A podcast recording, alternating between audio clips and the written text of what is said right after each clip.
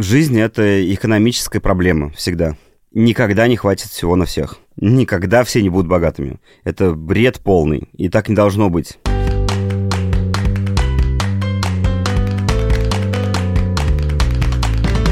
Привет, это подкаст «Без труда» сервиса по поиску работы hh.ru и компании «Икра Групп». Меня зовут э, Евгений Вольнов, я работаю в HeadHunter и отвечаю за направление навыки. А я, Даня Морозенко, работаю партнером и куратором в «Икре».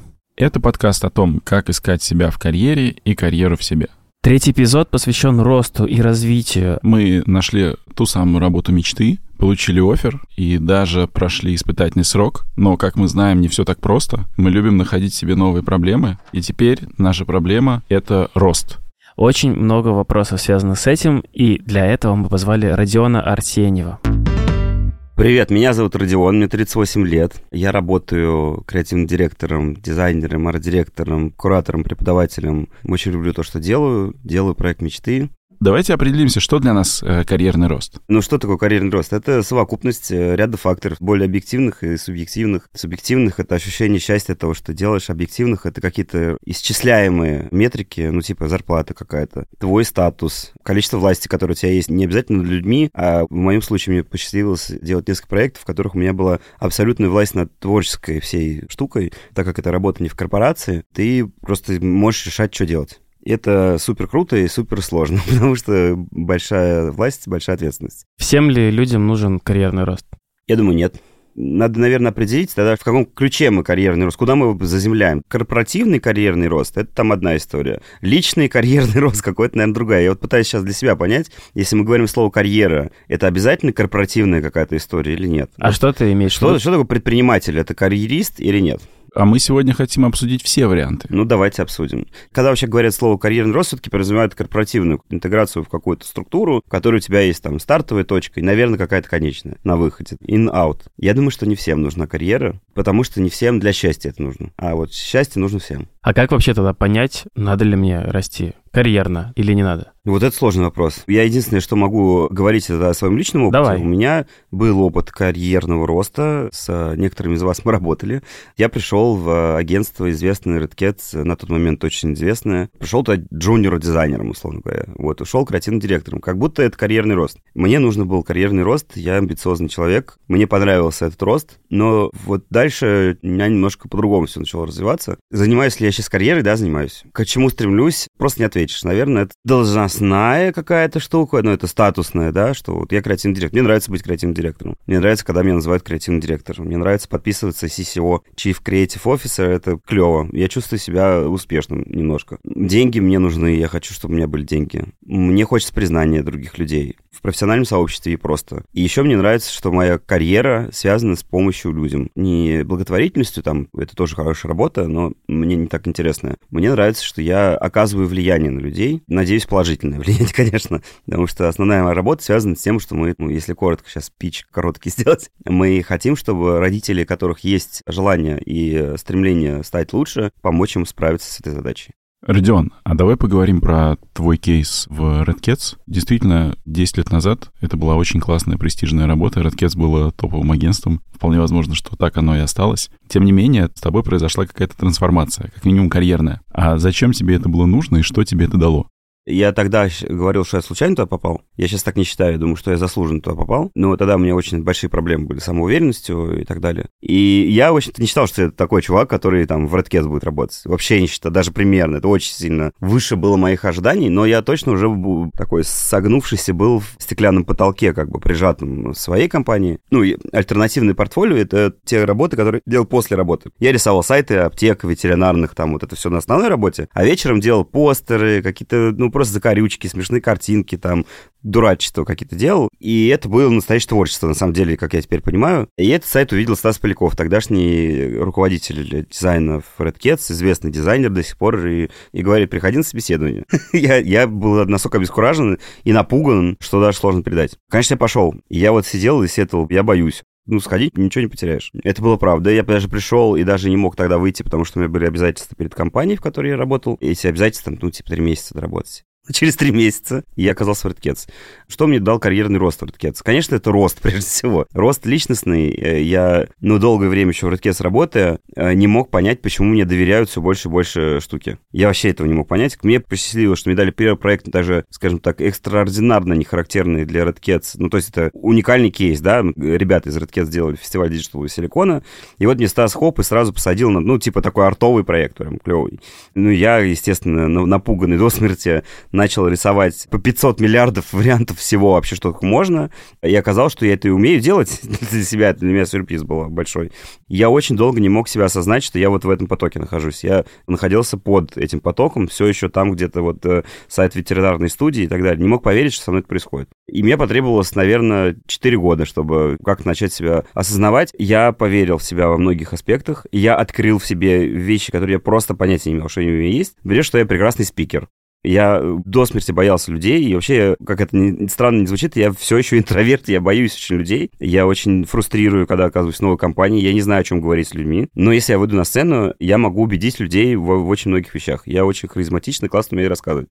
Я не знал, что мне столько можно рассказать всего. Я не знал, что у меня в голове, в принципе, сохранено какое-то количество файлов, которых я вообще понятия не имел. Оказывается, что там книжки какие-то читал, оказывается, что я вообще, в принципе, могу скомпилировать какой-то рассказ. Короче, открытие себя и вот этих неизведанных темных сторон, которые светлые на самом деле, это для меня было открытием. Получается, ну, ты классную штуку сказал, что ты не знал, что ты классный спикер, что ты можешь стать не джуниор, а просто дизайнером, или там не дизайнером, а арт-директором, или там креативным директором. Как вообще людям нужно открывать для себя вот эти вот коридорчики, как их обнаруживать, вот эти возможности, как к ним прислушиваться и решать для себя, является ли это дорожкой для моего роста или это не моя дорожка? Я тогда просто по наитию действовал. Это было настолько не методологично. А сейчас вот порефлексировав э, года об этом, я, наверное, бы смог ответить сейчас на этот вопрос. Ну-ка давай. Но есть э, объективные и субъективные метрики. Мы когда вот делаем э, инновацию какую-то, и мы не знаем, она сработает или не сработает, ты вообще не можешь этого знать. Потому что это про будущее, мы не умеем предсказывать будущее. Но тебе нужно гипотезу составить, на которой можно хоть как-то опереться. И ты всегда берешь две кучки. Одна кучка — это объективные метрики, другая кучка — субъективные. Например, есть э,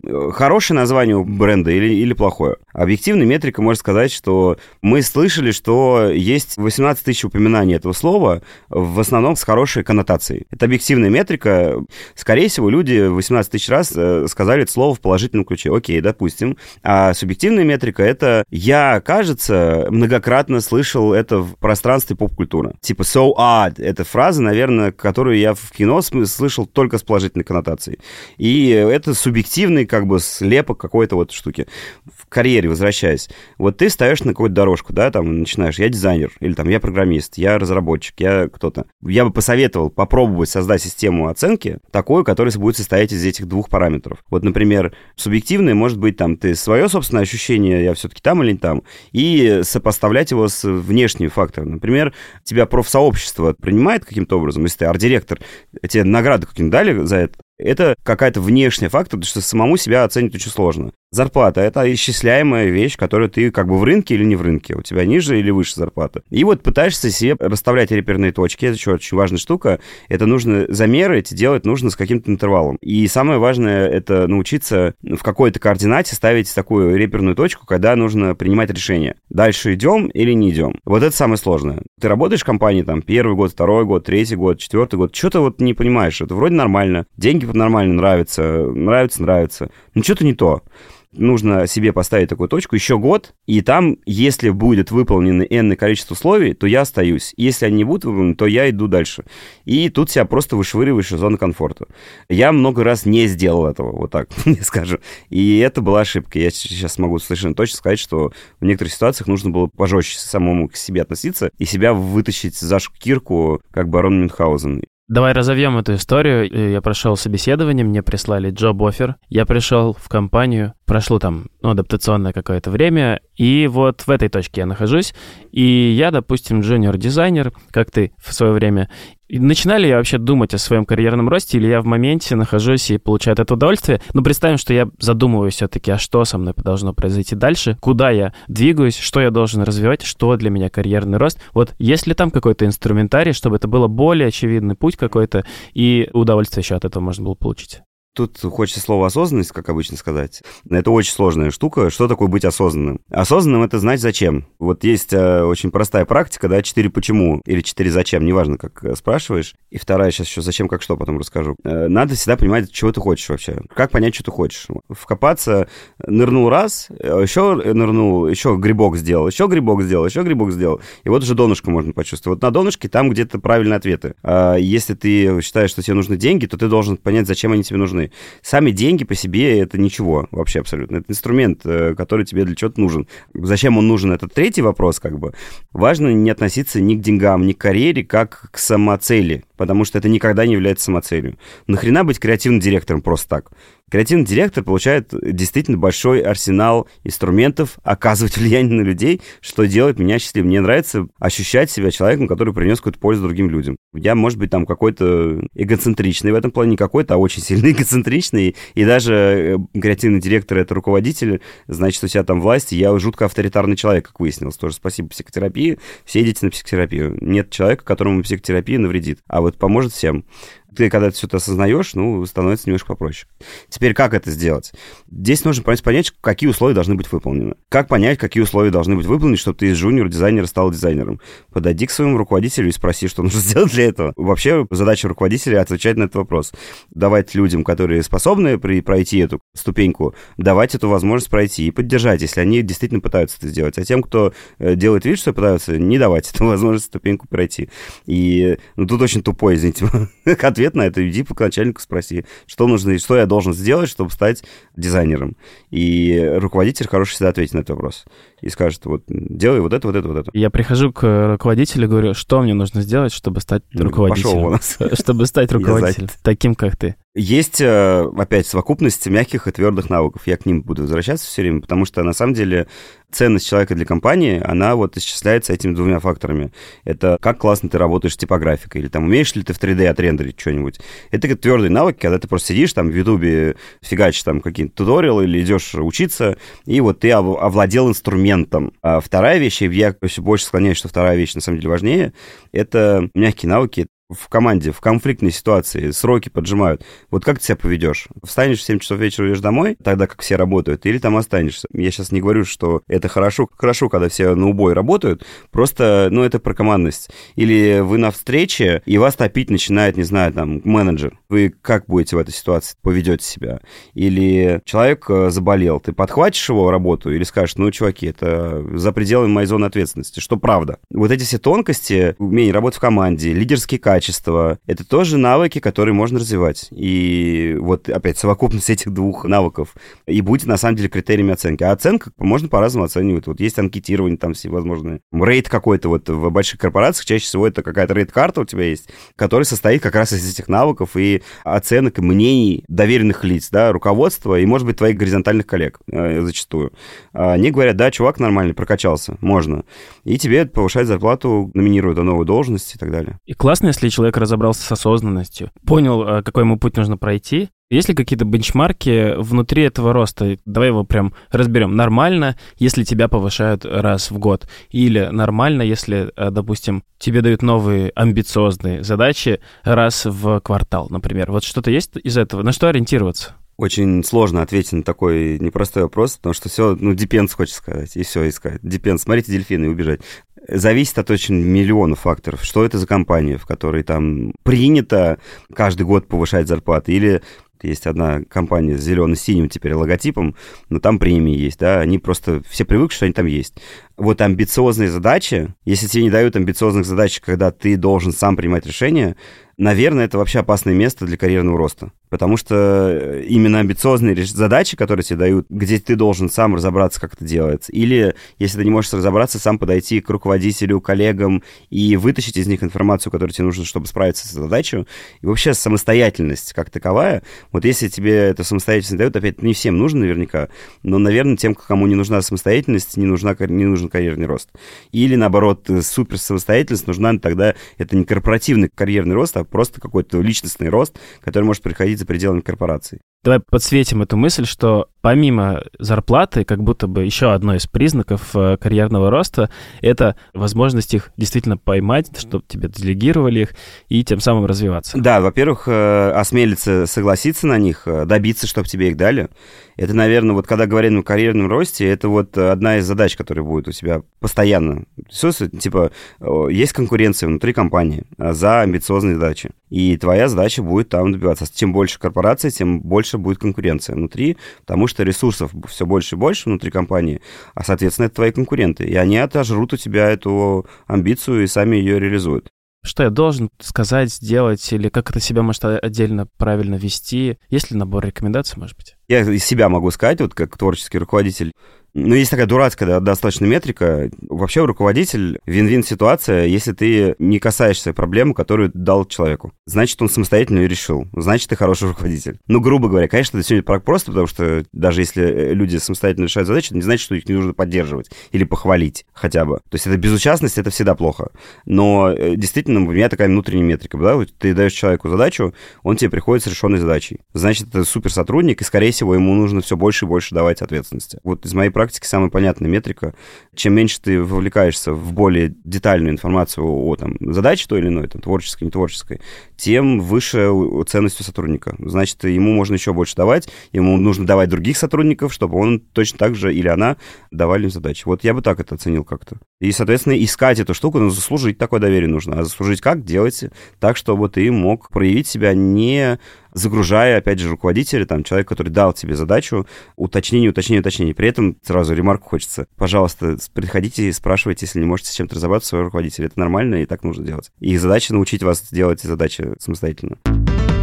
Возможно, вы со мной не согласитесь, но мне кажется, что есть э, своего рода развилка в карьере. Это, давайте назовем это так, карьера менеджера, карьера человека, который приходит в большие компании, в корпорации и работает 3, 5, 10 лет, не знаю, сколько нужно там работать, чтобы дорасти до большого классного начальника. И есть Второй путь более характерен, наверное, для креативных профессий. Я называю это путь художника. И э, что я бы предложил нам обсудить? Во-первых, согласны ли вы, что есть вот два таких основных архетипа? И какие преимущества и там, и там? Какие особенности? У меня сейчас э, будет ответ, который, возможно, вам не понравится. Попытаюсь очень упростить вообще существующую штуку, ну, типа черное и белое. Сейчас э, мы живем в таком мире, в котором самое плохое, что можно сделать, это делить мир на черное и белое. Поэтому нет, не бывает менеджерских менеджеров и художественных художников. Э, есть люди, способность которых позволяет им быть более организованными и менее организованными, но организованность нужна всем. Это неорганизованный художник, хуже не придумаешь вообще ничего, потому что непредсказуемость появляется. И с другой стороны, менеджер без творческих способностей абсолютно бестолковый, ненужный человек. Поэтому важно понимать баланс внутри этого коктейля, как бы, да, что у тебя сильнее, что слабее. И опираясь на это, уже решать, там, где ты лучше применишься.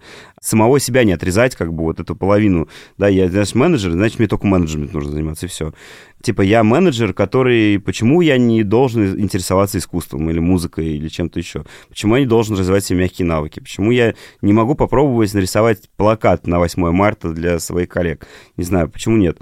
И то же самое с обратной стороны. А почему мне попробовать организовать процесс, если ты там дизайнер, спродюсировать вечеринку? В моей стереотипной голове карьерный рост — это вот частично то, про что говорил Женя, про менеджмент. То есть, когда ты специалист, потом ты руководитель небольшой группы специалистов, потом ты руководитель руководителей, ну и потом ты суперруководитель, да? Ну, как бы вот этот путь, он очень понятный с точки зрения образа, что ты вот растешь, становишься над кем-то и так далее. Но при этом же есть очень много людей, которые развивают свой карьерный путь через углубление в навыки или расширение навыков, да? То есть там супер классный какой-нибудь Data Science аналитик. Ну, гиперфокус такой. Ага. Или там отличный иллюстратор, который вот просто оттачивает, да, свое ремесло. И вот он, мой главный вопрос, который не дает мне покоя. Как, в какой момент надо понять, что вот мне надо идти по ветке, управлять другими и руководить, или, наоборот, развивать свои какие-то хардовые компетенции, чтобы потом стать уникальным?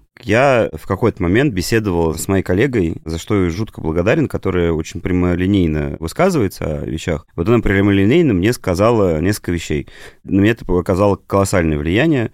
Там речь шла о том, чтобы я как руководитель, как босс, не самый лучший руководитель, что у него был когда-либо, а в некоторых аспектах вообще плохой. Но я супер талантливый преподаватель, человек, который может вдохновить и научить человека что-то делать.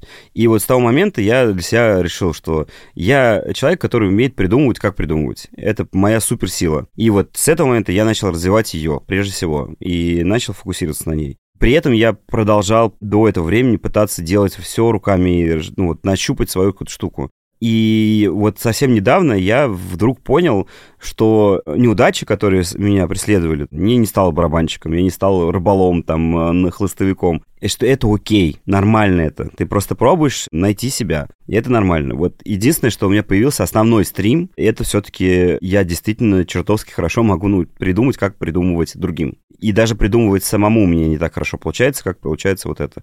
Ну и вот самый финальный как бы вопрос, самый главный. Я счастливый или несчастливый? я просыпаюсь и хочу этим просыпаться ради этого или не хочу. И вот в какой-то момент понимаешь, ну, рыбалка что-то нет, не мое. Ну, давай лучше что-нибудь другое поделаем. И барабаны то же самое. Потому что всегда будут возникать в процессе осваивания чего-либо огромное количество факторов. И вот если у тебя есть силы их преодолевать, значит, скорее всего, ты на правильном пути. Если все впадло, то ну нафиг. Как бы с людьми, которые, знаешь, 10 лет карьера по головам, а терпеть в первую очередь, чтобы построить, Терпилы, так чтобы построить себя самостоятельно, да, и развиться. Ну и, в общем-то, это же как бы тоже устоявшийся такой образ карьерного роста. Терпеть, там, не знаю, превозмогать какие-то куларные разговоры о себе, вызовы и все вот такое, и после этого стать тем человеком, на кого ты ориентировался. Во-первых, не надо ничего превозмогать, если это есть кулуарные, что, то, что ты назвал, это просто не место для здорового человека. Это нездоровая ситуация, и я бы не рекомендую никому карьерным ростом заниматься в нездоровых э, пространствах.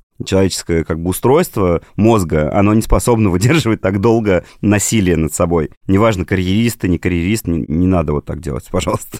Ребята, вот давайте еще один стереотипчик э, разберем в моей голове. А вот смотрите, как я себе вижу некий карьерный рост. Я начал развиваться как специалист. Давайте, я копирайтер. Я начал классно разбираться как специалист, писать тексты, слоганы, нейминг. И дошел до какого-то предела и понял, что дальше вот в ремесле мне развиваться не хочется. Я осознанный человек, я почувствовал это пришли сигналы, что я должен пробовать теперь взять на себя ответственность и управлять людьми, возможно, передавать свои знания. Я пошел в ветку по управленцу, да, то есть стал там руководителем, групп-хедом, креативным директором, все. Но в какой-то момент, значит, это тоже перестало меня драйвить, и вот мой вопрос заключается вот в чем. А можно ли обратно вернуться в русло ремесленника и получать снова удовольствие, как раньше? Или это уже какой-то закрытый путь, это неинтересно, это непрестижно, возможно, как бы обратно возвращаться там к корням?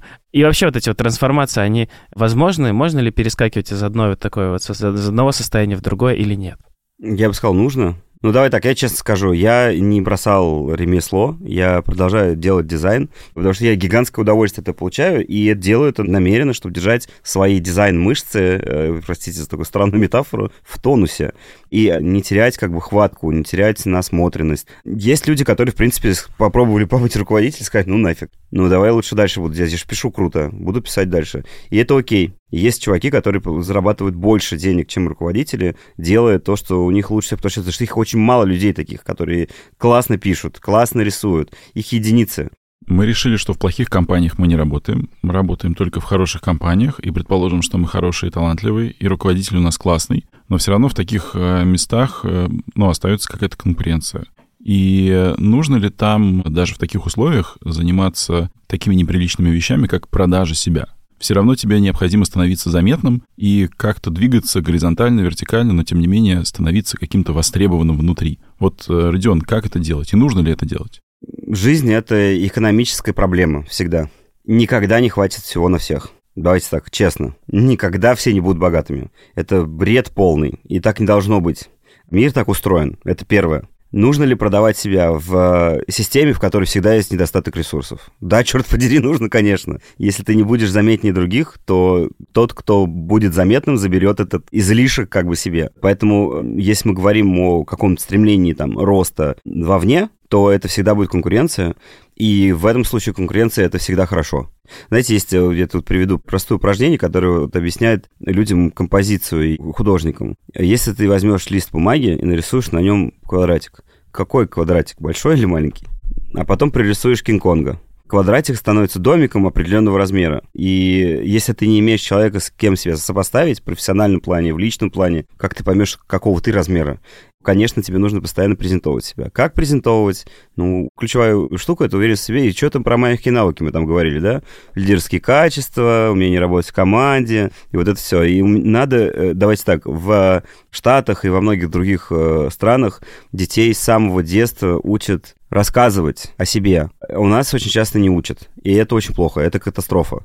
Если ты не можешь объяснить, черт подери, кто ты такой, что ты умеешь делать, и почему ты лучше других, то, ну, какой карьерный рост вы, ребят, вы чё?